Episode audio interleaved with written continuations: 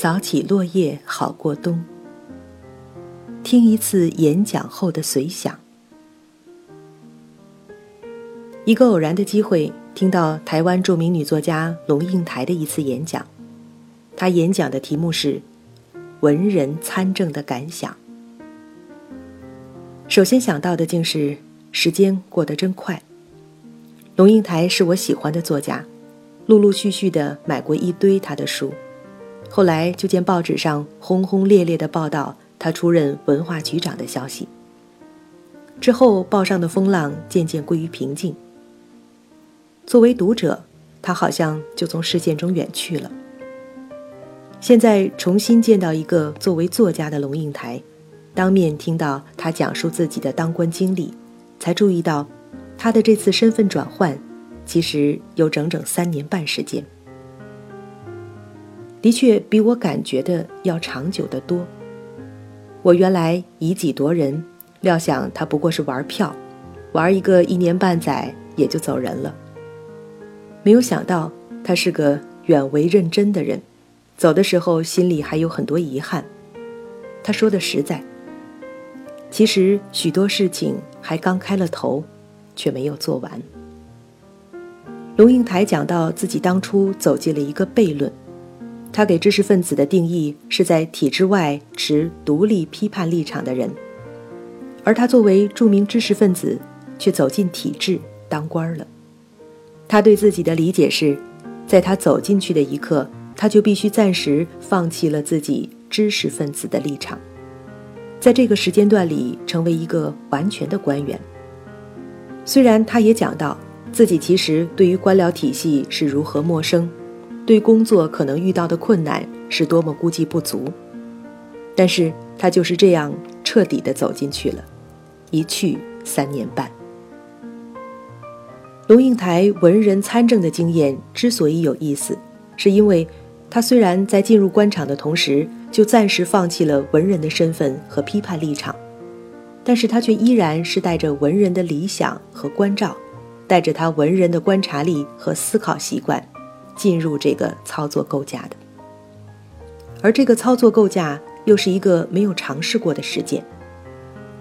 一方面，他在尽自己的力量。一砖一瓦地搭建着他热爱的家乡文化事业，另一方面，他也在考量着这个制度的运作。在一种制度还没有实行的时候，我们很自然地会把它抽象化和理想化，我们会无暇去探讨这个制度具体运作的艰难和困惑。尤其是这样从外来文化移植而来的制度，我们会觉得这一困难都不是遥远的事情。甚至觉得如此细究是拜自己兴头。但是这种抽象化和理想化也很容易走向简单化，使得人们期望过高，在真的面对制度运作的复杂性时手足无措，甚至因过度失望而走向它的反面。因此，能够有一个目光敏锐的作家，先深入一个制度的运作中心，又出来谈谈自己的感想。实在是个难得的机会。那么，龙应台看到了什么？他最大的体会是，台湾从原来的专制制度中获得解脱后，原有的历史文化惯性会依然禁锢人们的心灵，使达到目的成为一个艰难的漫漫长途。我自己是深受触动的。不仅因为我们有共同的文化根基，还因为我们都经历过几乎从纯文化讨论向着制度建设讨论的转化。我们和一些朋友们曾经有感于国人的讨论，一度都在形而上上兜圈子，却很少有人顾及制度层面的形而中，因此才试着介绍制度的发源地在制度层面的建设和思考。在最后触及到了制度渐进的根源时，才又反过来看到，这种制度思维的产生，与来自不同文化的人和不同的思维习惯是分不开的。在这个意志的文化中，表面上时时能够感受到的是本能一般的对自身的自嘲自讽，而不是对他人的苛求。这种文化性格来源自一种深层的、有敬畏、能自省的精神，而这种精神和与之如影随形的对他人的尊重，以及成为民族性格的幽默能力，才产生和较为顺利地维护了这样一种宽容的、让和自己不一样的少数人也有生存空间的制度。而今天，龙应台正是在一个和我们类同的文化中。以具体操作的切身体会，在对其进行印证。龙应台告诉我们一些有趣的故事，例如，在他上任后不久，就遇到一个台北市议员的长辈去世，他诧异地发现，在台湾遇到这样的情况，市长必须带着手下的三十来个行政长官，也包括他龙应台这样的文化局长，去议员家集体吊唁鞠躬。对于长期生活在海外的龙应台，这当然是一件匪夷所思的事情。事情的缘由竟也是出于民主制度，因为三权分立，是行政分支要提出什么提案去完成一件实事，就必须得到议会的通过，才能够立法成为法案，行政分支才有合法的执行权。因此，行政分支最怕的就是议会的否决和作梗。所以顺理成章的就推出了行政分支竭力讨好议员的事情。在台湾，传统文化的礼仪保存的尚属完好。婚丧为人生家庭之大事，社会贤达前来治理实乃人之常情。这既表现了非常正面的维持社会常识常情的一面，又由于其畸变的含义，成为制度运作中一个病态器官。正由于龙应台曾经是一个作家，他虽因进入体制而暂时放弃了批评的笔，却没有丢弃一个作家的灵魂。野火此刻依然燃烧，却是在自己心里。所以在别的官员觉得无可选择的时候，他却停下来，觉得这不是一件理所当然的事情。我想，假如龙应台今天还是一个。居于遥远海外的作家，他只需挥笔批判即可。可是他那时不仅是站在体制内，还同时站在父老乡亲们的土地上。他要面对的不仅是含糊其辞表达的陋习，还有重重绵绵无以言表的世故人情。所以，并不是如在道理上做是非曲直判断那么容易的事情。结果呢？龙应台还是源于作家的理念，选择了不去。他说：“他选择不去，就坚持到底。以后不论是哪个议员的类似场合，他都不去。”那么再下面的结果呢？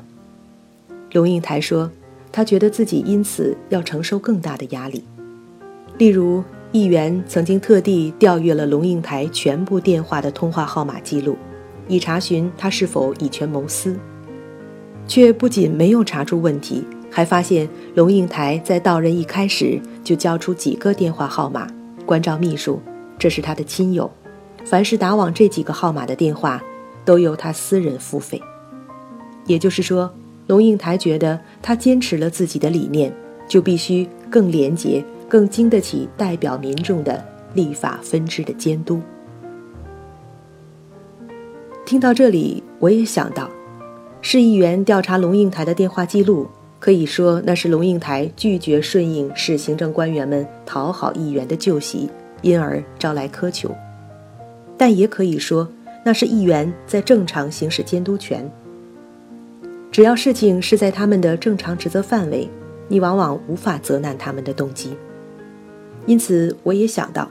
其他的行政官员们仅仅是不愿意承受对个人廉洁要求的额外压力，还是更怕工作中遇到说不出道不明的刁难。正如龙应台那天讲到，为了举办台湾国际诗歌节，他必须走访一个又一个市议员的办公室，一遍遍地向他们说明他的构想的理由，甚至可能还要向一些议员说明什么是诗歌。什么是诗歌节？为什么要花那么多钱举办诗歌节？因为没有议会的批准，天大的好事他也办不成。所以那天听着演讲，我其实很想问一个问题：由于议员对行政分支的工作支持是有一个上下限的幅度的，只要在这个幅度之内，纵有新闻监督在。都往往奈何不了一些出于私心却冠冕堂皇的阻挠。那么，假如你知道在当时当地的议员水平下，你特立独行的后果，不仅是个人要承担压力，而且是你建设城市文化构架的理想，要因而受挫。也就是说，你支付的将是损害公众利益的代价。在这样的情况下，你还会坚持你的不随俗吗？你还有这个信心，相信自己不随俗是道德上正确的吗？我知道这是一个几乎两难的问题，在民主社会，这样的难题却也是经常出现的。这其实是民主制度经常在支付的代价。民主制度甚至通常是低效的，因为监督程序本身就是在消损效率。那么。假如一个社会的国民和精英是素质低下的，假如一个社会是缺乏敬业精神和严谨的职业道德传统的，假如一个社会是习惯于明争暗斗而缺少宽容共存、携手共进的风尚的，假如一个社会的民众是不习惯谦卑自省，也从无敬畏之心的，他所走的道路就还要艰难得多。因为制度的演进是和人的演进同步的，制度只是这块土壤自然长成的树木，而在一块正试着要移栽他方树木的土地上，还有改良土壤的工作要做。这种改良要从孩子们读的童话书做起，从每一个人自己做起，否则，野火一起，活民主之树难矣。那么，曾经在操作困境中挣扎过来的龙应台，是否就对信念发生动摇了呢？他的一席话让我深为感动。龙应台说：“人们经常批评和嘲讽台湾的议会里出现的打架、拉头发、丢瓶子，可是他自己出生在一九五二年，在他出生的那一年，台湾的报纸上隔三差五的就会出现这样的消息。”今天有三名或者五名匪谍伏法。他曾亲历台湾的专制岁月，看到自己的朋友无端失踪，再过二十年出来却已经精神失常，因此他认为，无论怎样打架，都比暴政要强。龙应台还谈到，他从一个作家突然变成一个文化长官，手里的权常常是以钱的形式出现的。捏着手里的钱，看到一个卖菜的老太太，他都会想：我手里的钱，还有这位老太太的一份税金。假如我不认真考察就建立项目，假如我建立的项目是错的，那么我决定盖的音乐厅就可能只是在那里养蚊子，又如何对得起民众交到自己手里的辛苦钱？除了对于钱的谨慎。龙应台也在试着建立一些制度，让企业捐款者和文化项目之间产生契约关系，尽可能使得他曾经介入的地方文化事业能逐步脱离个人的人情关系，能够持之以恒地走下去。龙应台对于权的这种惶恐，甚至延续到今天，在他离开体制、重返独立作家身份的今天。他说自己仍然会有这样的疑问：手中的笔是否就比权更轻飘？在你写出什么的时候，你甚至都不知道会带来怎样的结果。假如用笔不当，也可能带来你所看不到的伤害。在这个意义上，今天的龙应台觉得自己要比以前更慎重地对待自己写下的文字。会引出这样的反省，也许是龙应台在当官前所没有想到的吧。我不由得想到，对龙应台来说，也许坚持一个知识分子的位置，更容易保有高风亮节之形象。而他进入体制当官，竟是因为看到细细节节的文化建设工作也要有人做，要支付多少心力，才能获取一点一滴的进展，只有他自己能够体会了。我自己以前很少这样深切的想过，作为一个体制外的文人批评者，其实有更容易、更轻松的一面，所以也许就并没有理由因此轻薄许许多多在体制内的从事建设性工作的、推动着渐进改革的人们。他们大多是没有名气的，甚至是被误解的。然而，假如没有他们在一片需要改良的土地上默默耕耘，而只有然野活着，那么当春天来临，也未见得就能够快快长出健康丰润的